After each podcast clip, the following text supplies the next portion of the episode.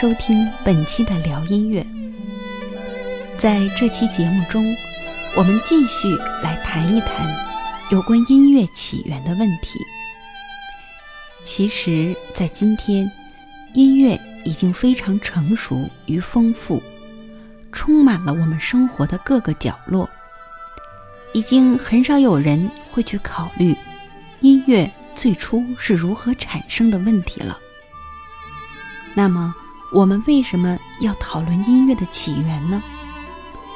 这就好比我们每个人的个体生命一样，作为一个成年人，已经和当初刚刚出生的那个小婴儿相比，相去甚远了。可是，他一定有一些特质、特征是从来没有改变的。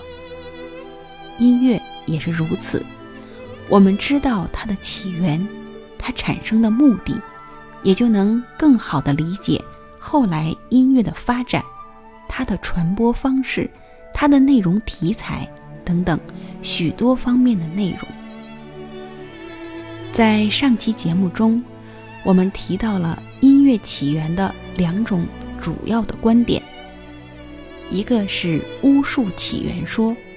也就是说，在进行原始的宗教活动中，配合着仪式，产生了音乐。第二种说法是劳动起源说，说的是原始的人们在劳动之中，为了能统一节奏、提高劳动效率、激发劳动热情而产生的节奏鲜明、词汇简单的劳动号子，并且。劳动号子一直言传至今，影响了很多现代的作品风格。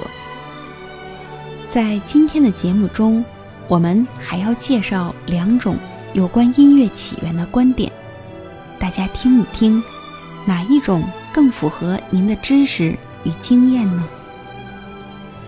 第一种观点是模仿说，艺术起源于模仿。这是一个古老的说法，主要代表人物是两千多年前古希腊哲学家德谟克利特和亚里士多德。他们认为模仿是人类的天性和本能，所有艺术的出现都是来源于人类对自然的模仿。不过，要是说艺术当中的美术，舞蹈等是模仿，大家还是比较好理解的。那么音乐作为一种声音的艺术，它会是模仿什么呢？当然是模仿声音了，模仿大自然中的声音。模仿最多的是动物的叫声，比如中国有一首著名的汉族民间乐曲，叫做《百鸟朝凤》。这首作品流行的区域很广，在山东、安徽、河南、河北等地都有不同的版本。不过，共同的特点是在乐曲中，我们好像能听到像布谷鸟、燕子、蓝雀、画眉、百灵等鸟的叫声。让我们来欣赏一个片段。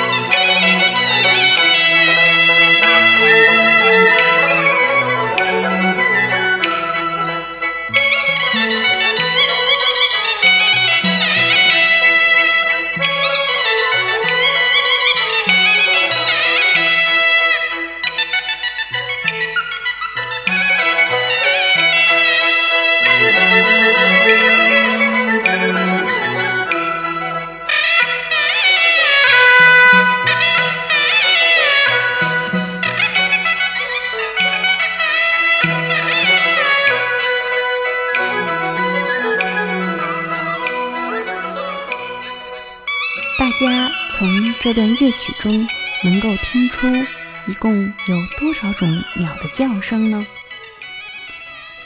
从后来的音乐发展来看，人们对动物的模仿已经不满足于叫声，逐渐的加入了动态的模仿与再现。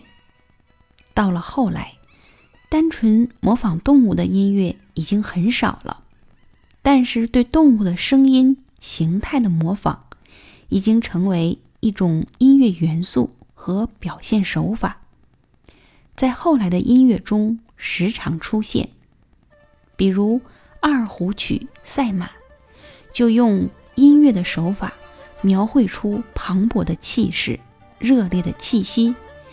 音乐在群马的嘶鸣中展开，旋律粗犷豪放，充满弹性的跳弓，强弱分明的颤音，描绘了蒙古族牧民欢庆赛马盛况的情形。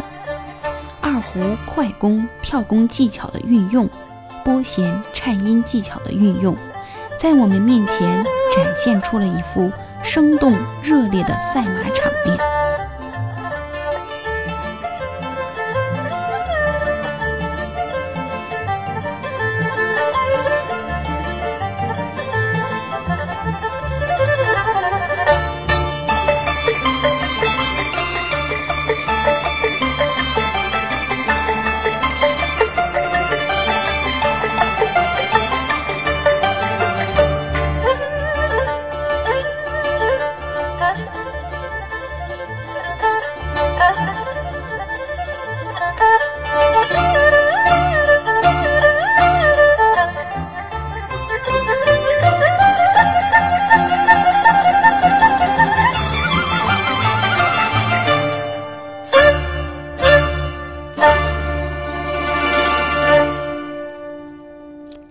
其实，不仅是在中国音乐中，模仿动物的叫声形态的音乐非常丰富，西方音乐中也有很多。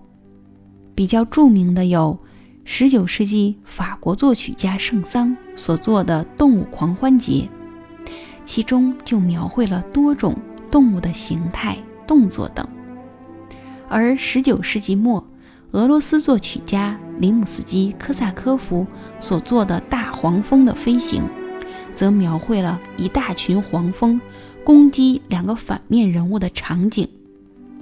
为了描绘大量黄蜂的声音，音乐运用了大量的半音阶，而且速度极快，达到每秒钟十三个音符。因此，这首原本是管弦乐队演奏的作品。也经常被改编为展示钢琴、小提琴等乐器演奏技巧的作品。这首作品也被我们翻译成另外一个名字，叫做《野蜂飞舞》。下面我们就来欣赏一下由钢琴、小提琴二重奏的方式演奏的《野蜂飞舞》。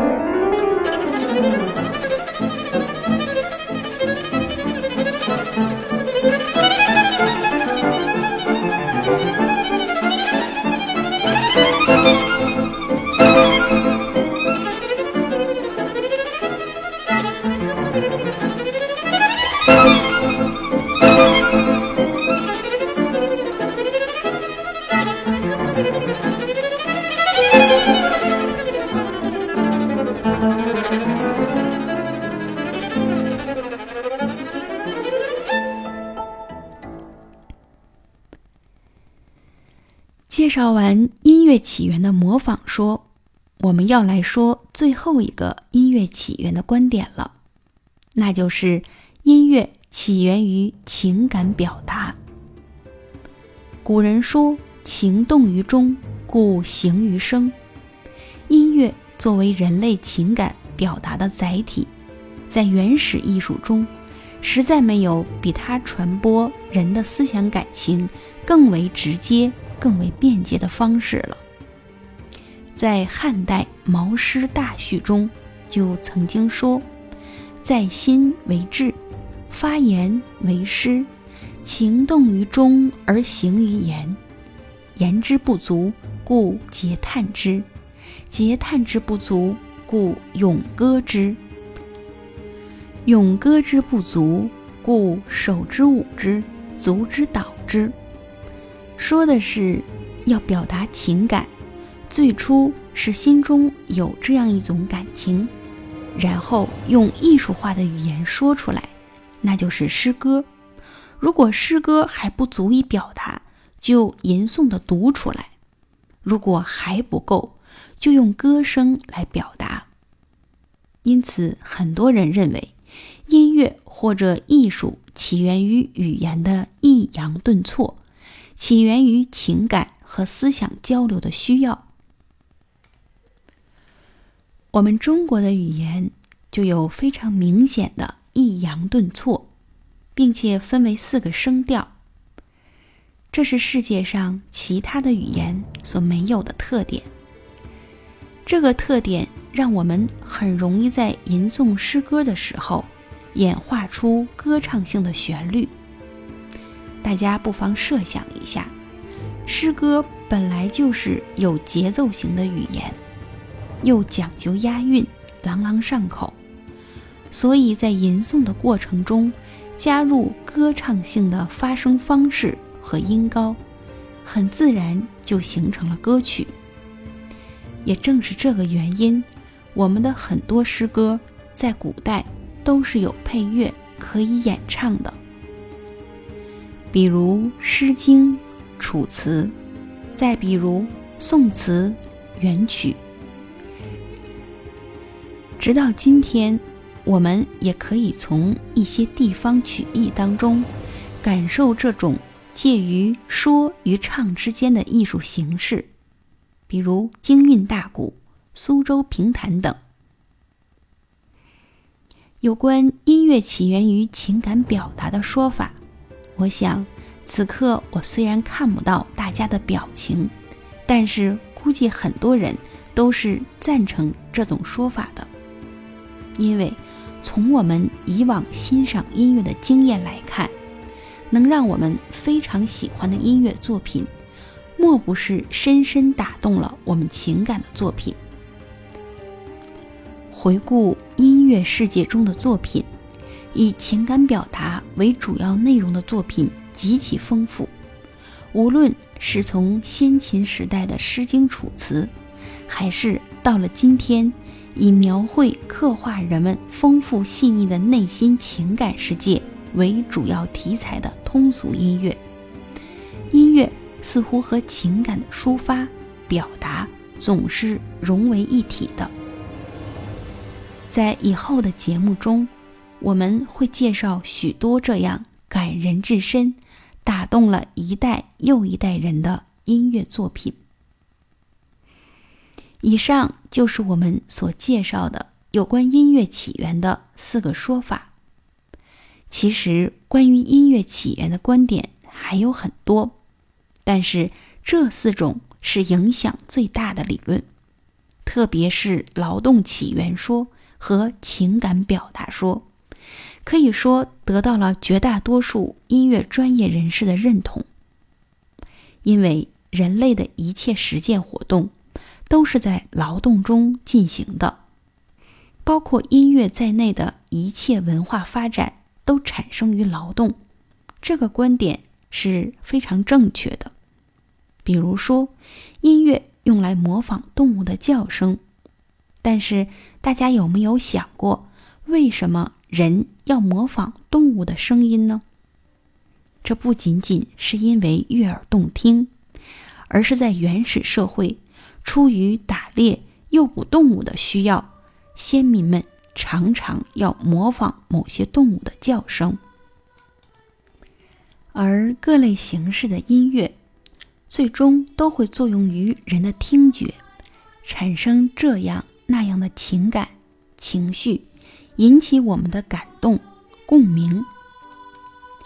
这就让音乐的情感表达起源这种说法有很强的说服力。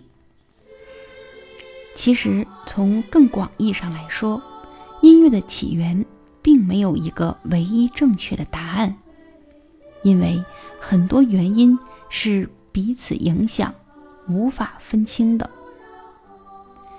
在了解了音乐的起源之后，我们以后的节目当中，就可以顺着历史发展的脉络，来看这些不同起源的音乐，它们是如何的演化、彼此影响与融合，去了解音乐是如何一步一步发展到了今天的形态。好了，今天的节目就到这里，欢迎您继续关注聊音乐。品古今音乐，看时代变迁。